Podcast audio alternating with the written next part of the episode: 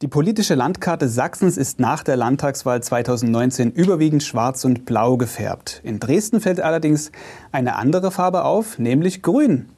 Verantwortlich für den bunten Tupfer im Stadtbild ist Thomas Löser. Er ist aktuell in Klammern noch Fragezeichen Vorsitzender der Grünen Fraktion im Stadtrat. Durch seinen Erfolg als erster Nicht-CDU-Kandidat bei einer Landtagswahl in Dresden ein Direktmandat zu gewinnen, zieht er nun jedoch in den Landtag ein. Jetzt sitzt er aber erstmal hier bei mir im Studio im Haus der Presse.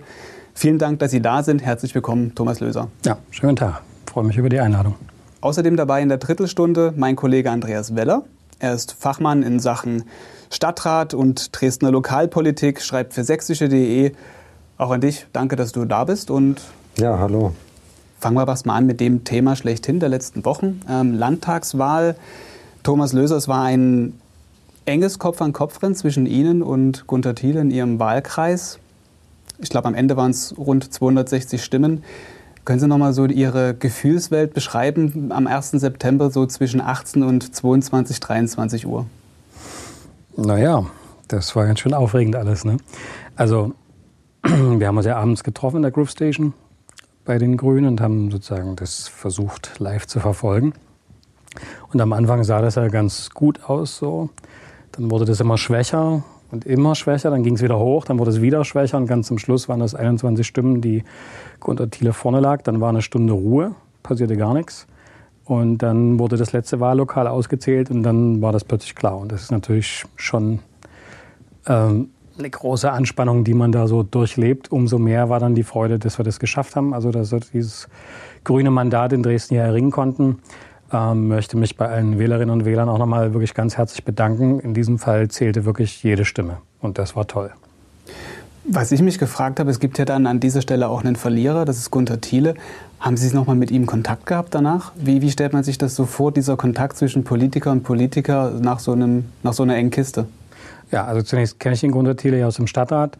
Wir waren zusammen auch im Bauausschuss und haben dort eigentlich gut zusammengearbeitet. Ich schätze ihn sehr als einen sehr sachlichen, ähm, Kollegen und ähm, er war sehr fair, hat noch am selben Abend dann eine SMS geschrieben, mich beglückwünscht und ich habe dann auch zurückgeschrieben sofort und das fand ich sehr, sehr anständig von ihm.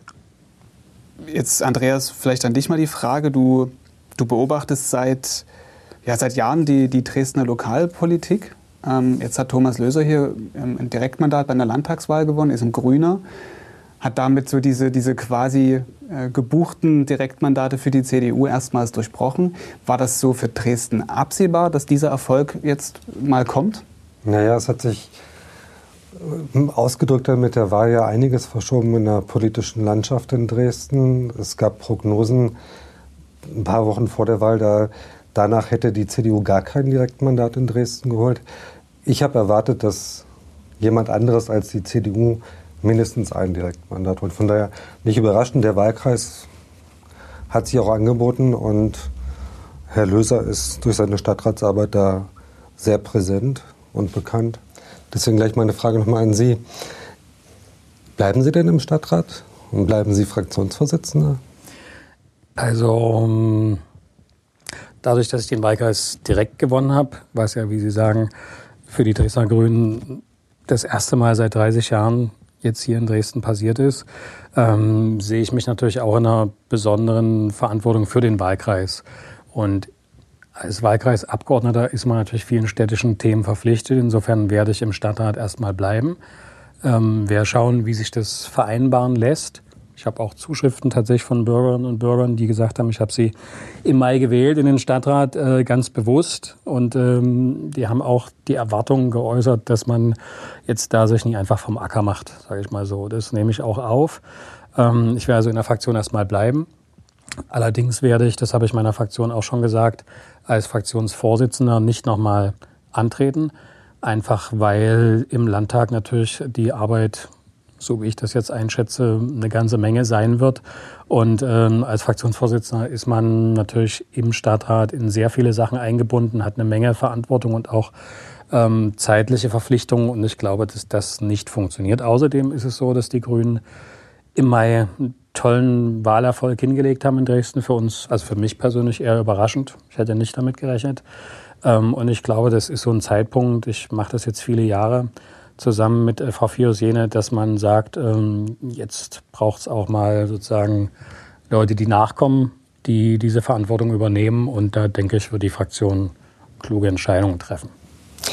Wer kommt da für Sie in Betracht als Nachfolger? Das wird die Fraktion diskutieren. Wir haben am Wochenende ja auch Klausur und dann wird man sehen. Das kommt darauf an, wer sich da bewirbt. Momentan ähm, ist fraktionsintern die Bewerbungssituation, wo die Leute anzeigen können und dann wird man sehen. Das heißt, es wird auch am Wochenende entschieden? Ich nehme mal an, also wir müssen jetzt schnell wählen. Die anderen haben es ja auch schon getan, bis auf die Linke, glaube ich. Und ich denke, es braucht da eine, eine Klarheit. Und ich habe jetzt mich dazu klar geäußert, wie es für meinen Teil aussieht. Das heißt, die Grünen haben immer eine Doppelspitze. Und äh, das wird so bleiben, nehme ich an. Also sie entscheiden sich anders, wüsste aber nie warum. Und dann muss man gucken, wer jetzt da, wer da antritt. Und ich denke, die Fraktion ist gut aufgestellt und wird das entscheiden. Also können wir jetzt festhalten, Sie geben den Vorsitz ab, bleiben im Stadtrat. Das heißt, Sie sind auch weiter mit den städtischen Themen beschäftigt, passt auch ganz gut. Wir hatten ähm, einige Fragen aus unserer Community und von unseren Lesern bekommen im Vorfeld dieses Gesprächs, haben wir also wieder dazu aufgerufen, Fragen an unseren Gast, also an Sie zu schicken. Und äh, da kamen einige Fragen in Richtung Bauprojekte, äh, unter anderem eine Brücke, die eventuell zwischen äh, dem Wirtshaus Lindenschenke und dem Balos Watzke, also in Pieschen, gebaut werden könnte, sollte. Also es ist ein Projekt, eine Idee. Ähm, was sagen Sie zu diesem Projekt? Es gab ja schon mal eine andere Brücke, die hier einen Welterbetitel gekostet hat. So war jedenfalls ja. der Duktus der Frage. Da kann ich mich gut dran erinnern. Ähm, ja, also ich meine, Brückenbauprojekte in Dresden sind ja immer ganz heiß diskutiert. Äh, nicht nur das zur Waldschüsselbrücke, übrigens schon immer durch die Jahrhunderte hindurch ganz heiß diskutiert. Und das liegt natürlich an dieser äh, besonderen Situation von Dresden, die nun, also die Dresdner sind ja so ein bisschen in dem Ruf, immer ihre Stadt ganz besonders dolle zu mögen. Äh, aber eine Sache ist wirklich besonders, wenn man sich europäische Städte anguckt. In allen Städten, die im 19. Jahrhundert sehr stark gewachsen sind, ist die Stadt bis an die Elbe oder an den Fluss rangewachsen. Und die Dresdner Stadtverordneten haben damals vor über 100 Jahren ganz bewusst entschieden, dass diese, äh, dieses Heranwachsen, wie in Budapest, wie in Rom, wie in Berlin, überall nicht passiert, sondern dass man ganz bewusst diesen Landschaftsraum lässt, also diesen weiten Elbraum mit den Elbwiesen.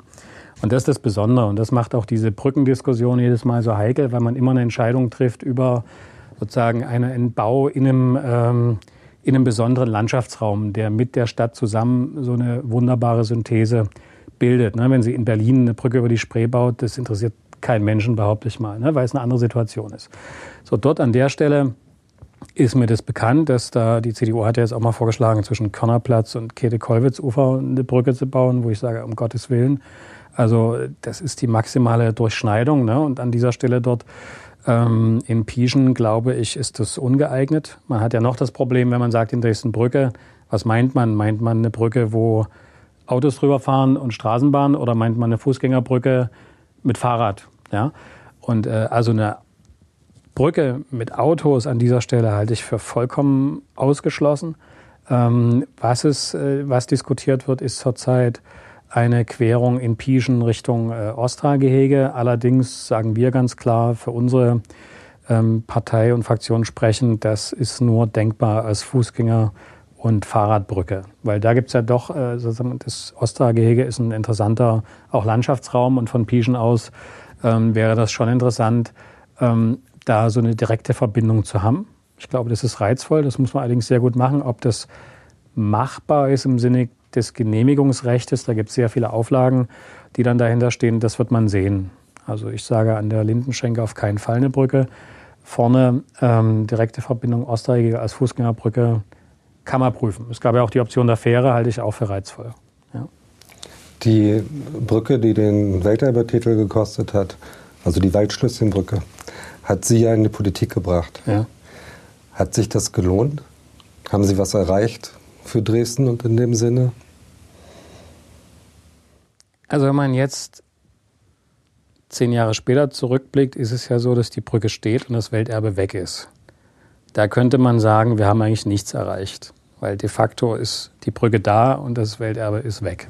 So. Auf der anderen Seite glaube ich doch, dass wir was erreicht haben, äh, nämlich dass sich ganz viele Leute, die sich für diese Fragen von Denkmalschutz, Landschaftsschutz, wie entwickelt man eine Stadt intelligent im 21. Jahrhundert, ähm, dass die sich gefunden haben in dieser Stadt. Also wir hatten damals ähm, eine sehr, sehr breite Bürgerinitiative. Ich habe heute noch Kontakt zu, zu einigen von diesen Leuten.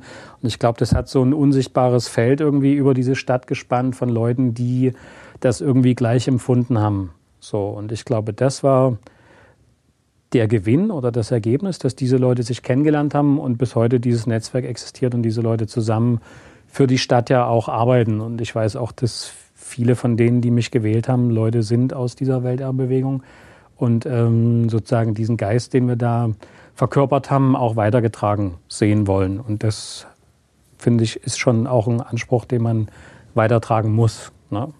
Hm.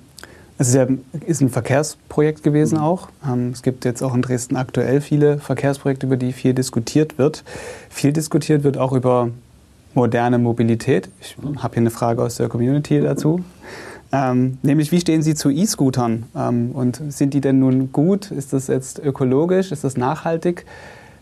Wie sehen Sie das? Also man soll ja mal nicht so schnell urteilen. Ne? Deswegen habe ich mir das mal angeguckt. Ich kenne das äh, aus anderen europäischen Städten, wo die Dinger rumflitzen. Und ähm, ja, also ich glaube, die Stadtverwaltung hat erstmal sehr klug versucht, das einzugrenzen, ne, diese Gebiete, auch zu sagen, wo und wie und was.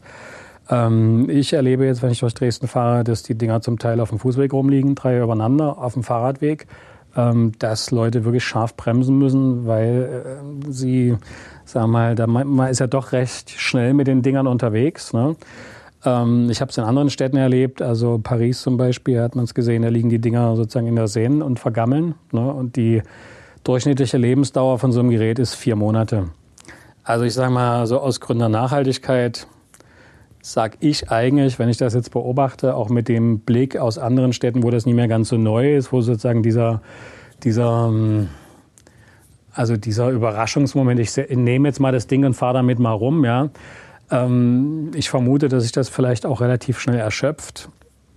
Ich habe momentan das Gefühl, dass man gut ohne die Dinger leben kann, außer man kauft sie sich privat. Ja? Dann fährt man halt damit rum. Kann man ja auch Elektrofahrräder nehmen oder normales Fahrrad. Ähm, vielleicht bin ich dazu konservativ, aber ich sehe momentan eher Probleme mit den Dingern, ganz ehrlich. Diese E-Scooter tragen jetzt ja nicht unbedingt zur Verkehrswende bei, aber mhm.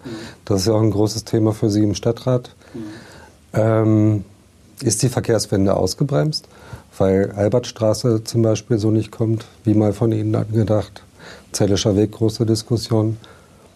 Naja, es ist sehr wichtig, wie sich der neue Stadtrat jetzt dazu verhält. Also wir hatten ja vor dem Kommunalwahl, äh, vor der Kommunalwahl die Situation, dass da vielleicht auch, weil man die Zuspitzung gesucht hat, von Seiten FDP und CDU ganz klar ich sag mal so diese klassische Autofahrpolitik, also vierstreifig und äh, Fahrräder ähm, können dann noch mal gucken, wo sie bleiben, wenn da noch Platz ist. Jetzt mal polemisch zugespitzt, ja. Und auf der anderen Seite die, wie die Grünen zum Beispiel gesagt haben, wir brauchen wenn wir über Verkehrswende reden, dann heißt es ja, da wendet sich irgendwas zu etwas anderem. Das heißt, wir müssen also grundsätzlich die Frage, wie man Verkehrsraum aufteilt, neu bewerten. Und es ist so, dass Dresden eine Fahrradfahrerstadt ist oder Fahrradfahrerstadt und es gibt aber in der Wahrnehmung sehr viele Stellen, die da einfach noch nie, überhaupt nie komfortabel sind oder wo der Radverkehr nie genügend Platz hat. Und deswegen haben wir gesagt, es braucht auch an den Stellen und bei der Albertstraße konkret war es ja nun noch dazu so, dass die Untersuchungen gezeigt haben, eine Sekunde hätte das sozusagen gekostet, wo man sich fragt, das ist überhaupt nie wahrnehmbar im, im täglichen Verkehrsfluss oder sowas, auch für ein Autofahrer. Ich fahre ja auch selber Auto, ist ja nie nur, ich kenne das ja sozusagen auch. Also, und ich fahre aber auch ganz viel Fahrrad. Und da weiß ich eben, als Fahrradfahrer brauchen wir eine bessere Infrastruktur, dass mehr Leute auch dann bereit sind, umzusteigen. Und das hat sich sozusagen zugespitzt an der Albertstraße und auch am Zellischen Weg. Ähm, ich sag mal, die CDU hat die Wahl jetzt nie unbedingt gewonnen. Und auch die FDP im Stadtrat sehe ich jetzt nie so breit gewachsen, dass, dass man sagen kann, äh, ihr verkehrspolitisches Konzept ist da bestätigt worden. Ich sehe eher, dass die Grünen die Stadtratswahl gewonnen haben und insofern formulieren wir natürlich auch den Anspruch jetzt weiter, auch mit unserem Bürgermeister Schmidt-Lamontaine zusammen, dass wir sagen, okay, die Wahl ist vorbei. Wie geht's denn jetzt weiter? Und ich fand es sehr gut, dass die CDU als Fraktion, als Stadtratsfraktion auch zu unseren äh, klimapolitischen und verkehrspolitischen Vorstellungen ja Stellung genommen hat. Und äh, Herr Donauser als Fraktionsvorsitzender schon klar gesagt hat, dass er in seine Fraktion hineinwirken wird, dass man über diese Projekte jetzt vielleicht auch ein bisschen anders ähm, denkt Denn klar ist ja, im Stadtrat gibt es jetzt ähm, erstmal nicht mehr so eine automatische Mehrheit wie die letzten fünf Jahre mit äh, Linke, Grüne und SPD, sondern da fehlen ein paar Stimmen. So, das heißt, wir werden für diese wichtigen Infrastrukturprojekte, von denen ich glaube, dass sie für die Stadt tatsächlich wegweisend sein müssen, werden wir breitere Mehrheiten schaffen müssen. Und da kann man sich überlegen, wer das sein soll. Entweder Herr Zastro, ähm, da sehe ich ihn jetzt mal ganz weit weg, oder die CDU oder die Freien Wähler, weiß ich nie, was die machen. Die AfD proklamiert nach wie vor dieselfreie Fahrt und sowas. Insofern habe ich da noch nie gehört, dass sie über sowas nachdenken. Also ich sage, der Stadtrat muss da, ähm, und das ist ja auch die nationale Diskussion, wenn man mal guckt, wie das in Deutschland läuft oder auch international. Wir waren letztes Jahr in Rotterdam ähm, mit einer Delegation der Stadt. Wenn man sich dort anguckt, wie die schon vor 30 Jahren diese Entscheidung getroffen haben, und dann auch sieht, dass dort einfach deutlich mehr Leute Fahrrad benutzen, weil einfach die Infrastruktur stimmt. Da gibt es ein riesen Fahrradparkhaus unterm Hauptbahnhof. Die haben überall diese getrennten Fahrradschnellstraßen durch die Stadt. Und ähm, das muss schon das Ziel sein, dass man so eine Infrastruktur erstmal schafft. Und ich sage mal, Dresden will Kulturhauptstadt werden, will eine modern, international aufgestellte Stadt sein. Und ich finde, da müssen diese Diskussionen jetzt auch im Stadtrat irgendwie mal durch Mehrheitsbildung verankert werden. Wollen wir mal eine Ebene über die Stadt gehen, nämlich in die Landespolitik, da wo Sie jetzt bald aktiv werden. Aktuell ist ja die Diskussion, wird es Kenia, wie einigt man sich? Ähm, wir haben jetzt eine Umfrage auf sächsische.de für den äh, Newsletter Politik in Sachsen durchgeführt, ähm, zusammen mit Civey. Und da kam raus, dass 61 Prozent sagen, dass Schwarz, Grün und Rot keine Konstellation auf Dauer seien. Also jetzt haben wir gerade bei der Stadt auch gesagt, die Grünen müssen sich ähm, vielleicht mit der CDU äh, Stimmen zusammenholen etc. Also es, es, muss ja andere Mehrheiten jetzt geben, sowohl auf der Stadtebene, wo Sie jetzt aktiv waren, aber auch im, im Land. Ähm, wie sehen Sie das? Ist das eine Konstellation, die für das Land auf Dauer bestehen könnte? Das weiß ja niemand. Aber man weiß ja, wie die Situation jetzt ist. Und da sage ich, ganz zentral für mich ist, dass die AfD auf keinen Fall in irgendeine Machtposition kommt weil dort einfach Leute am Werk sind, wo ich sage, das halte ich für die Demokratie für schädlich. Und insofern sind diese ähm, drei Fraktionen, die jetzt äh, da miteinander reden, ähm, verpflichtet, das erstmal sehr verantwortungsbewusst zu tun. Das tun sie, glaube ich, auch. Die Frage entsteht ja deswegen, oder die Haltung, wenn Sie sagen, 61 Prozent finden das, ähm, sind da skeptisch oder sowas. Ne? Da muss man ja gucken, wie die Verhältnisse in Sachsen einfach waren. Und dann muss man sagen, nach 30 Jahren CDU und mit einer aus, mein, aus meiner Sicht, ich habe das damals, wir haben ja über das Welterbe vorhin gesprochen, wo ich die CDU als unglaublich äh, intolerant und auch ähm, wenig bereit erlebt habe, irgendwie Meinungen aufzugreifen oder sich auf so ein Gespräch irgendwie einzulassen, sondern man hat im Prinzip seine Politik durchgesetzt, sage ich jetzt mal. Und hat da äh, auch nicht davor zurückgeschreckt, äh, Leute, die da aus der Bürgerschaft kamen oder vielleicht da anders gedacht haben, wirklich irgendwie auch an Rand zu stellen. So, und mit diesen Erfahrungen ähm, ist man natürlich als Bürger skeptisch, ob das funktionieren kann. Ja.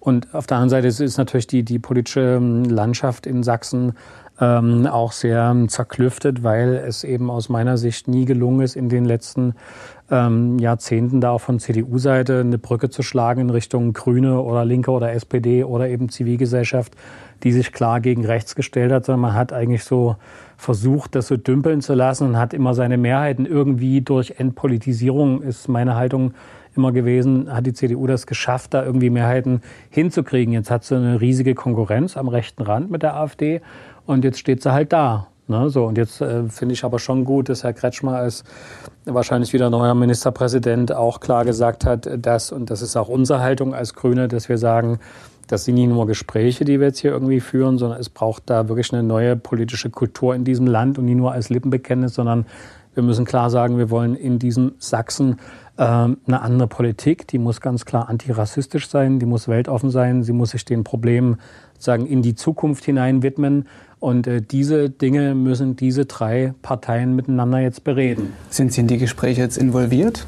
Nee, ich bin ähm, da nicht. Also wir werden in Unterverhandlungsgruppen, werde ich wahrscheinlich dabei sein.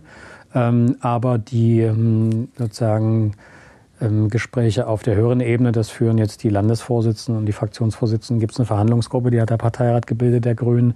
Und die werden mit CDU und SPD da sprechen. Auf Stadtebene hat das ja schon mal zumindest bei einem Haushalt funktioniert, dass CDU, SPD und Grüne einen gemeinsam verabschiedet haben. Jetzt vor länger, die vor fünf Jahren hier oder sechs Jahren, was wir da hatten. Hm. Ja, das war ja so eine Notsituation, dass ähm, dann irgendwie ein Haushalt zustande kommen musste. Und ähm, ja, das hat funktioniert. Es ist ja, sage ich ja auch immer, unter demokratischen Fraktionen oder unter demokratischen Parteien muss immer möglich sein, dass man miteinander diskutiert und auch Kompromisse findet. Ähm, weil ansonsten beschränkt man sozusagen ja das, das Spektrum dessen, was möglich ist, ganz stark. Und es bildet ja auch den Wählerwillen ähm, nicht ab. Wir haben die letzten fünf Jahre gute Erfahrungen gemacht mit Linke und SPD, wo wir uns politisch sozusagen näher äh, gefühlt haben. Aber am Ende ist eine Wahlentscheidung zu respektieren und die gibt einem dann vor, wie sagen Gespräche stattfinden. Und jetzt ist die Wahlentscheidung so gefallen und das heißt, dass man diese Sachen jetzt sehr, sehr ernsthaft ausloten muss. Und da ist schon mein Gefühl, dass das alle Beteiligten da auch tun. Denn ich meine, man muss sich ja vorstellen, was bedeutet denn, wenn das nicht gelingt, was ja immer noch möglich ist, sagt ja keiner, dass jetzt da ähm, das zu einem guten Ergebnis kommt. Ja, dann hat man entweder eine Minderheitenregierung, Neuwahl oder was soll denn das hier werden in Sachsen? Also wir haben noch viele weitere Fragen aus der Community ähm, auch bekommen, die auch um das Thema Kinderkoalition geht. Passend dazu, zu dem, was Sie gerade gesagt haben, ähm, wird eine Frage gestellt, wie stark werden konservative Interessen in einer Kenia-Koalition eine Rolle spielen? Das hat ein mhm. Nutzer gefragt. Mhm. Ähm, vielleicht können Sie dazu noch was sagen.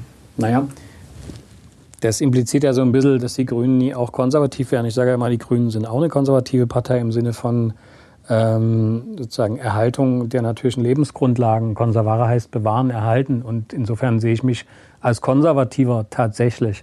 Wir sehen natürlich, was das politische, ähm, gesellschaftliche Bild angeht, ähm, sage ich mal, eine linksbürgerliche Partei, die eher in der Mitte agiert. Und ähm, ich sehe da nicht so unbedingt einen Widerspruch. Und natürlich jetzt die Frage, wenn man das aus CDU-Sicht formuliert, meint man ja damit, wie weit sind die Grünen dann bereit, ähm, sich auf Position der CDU zuzubewegen. So, ne? Und ich meine, Verhandlungen sind immer so, dass man sich gegenüber sitzt, sagt, was einem politisch wichtig ist und dann wird geguckt, was funktioniert und was nicht funktioniert. Das ist natürlich klar, wenn drei am Tisch sitzen, dass am Ende ein Kompromiss rauskommen wird und dann wird die CDU Position einbringen, die Grünen und auch die SPD. Ich habe noch ein paar weitere Sachen, weitere Fragen. Ähm, eine würde ich ganz am Ende vielleicht noch stellen wollen. Ob Sie auch Ambitionen haben, irgendwann mal wieder in der oder irgendwann in der Bundespolitik aktiv zu werden. Sie sind ja schon mal bei einer Bundestagswahl angetreten. Ähm, ist das so ein Fernziel, was Sie jetzt verfolgen, oder haben Sie da jetzt erstmal das, was jetzt kommt mit der Landespolitik vor sich? Nee, also ich bin da eigentlich ziemlich klar. Ich lebe in Dresden. Ich habe eine tolle Familie, eine tolle Frau, drei Kinder und die sind noch nicht so alt, als dass ich jetzt sage, ich will da nach Berlin unbedingt, ja, weil man muss ja auch sehen, das ist schon, ähm, also das ist zeitlich enorm aufwendig. Ne? Und wenn sie dann so pendeln, also ich finde das gerade für meine Lebenssituation sehr gut, dass ich sagen hier in der Stadt bin und äh, die Landespolitik habe ich mir ja nie so aus Jux und Dollerei ausgesucht, sondern habe schon gesehen, dass Dresdner Themen auch im Land ähm, präsent sein müssen und das allgemein sozusagen auch Dinge, die wir in Dresden hier besprechen, auch über die Landespolitik ja laufen. Insofern ist das ganz klar, dass ich jetzt hier meinen politischen Schwerpunkt habe. Und ich sage, als Dresdner gewählter Abgeordneter habe ich ja das große Glück, dass sozusagen mein Wahlkreis ähm, und der Landtag ja nun fast fast zusammenliegen. Ich glaube, es geht nämlich genau vom Landtag ist sozusagen die Wahlkreisgrenze. Aber ja, also insofern, ich bin in Dresden. Das passt gut zusammen. Äh, bleibe es auch hier. Sozusagen. Ja. Die Drittelstunde ist schon wieder rum wie nix. Das waren 20 Minuten mit ein bisschen Überzeit. Ich sage danke, Thomas Löser, für das vielen Gespräch. Dank für das Interesse. Auch an dich, Andreas. Und auch vielen Dank an alle, die zugehört haben, beziehungsweise auch wieder so viele Fragen geschickt haben. Ich habe bei weitem nicht alles stellen können hier in diesem Gespräch. Und ja, ich sage Tschüss, bis zur nächsten Drittelstunde.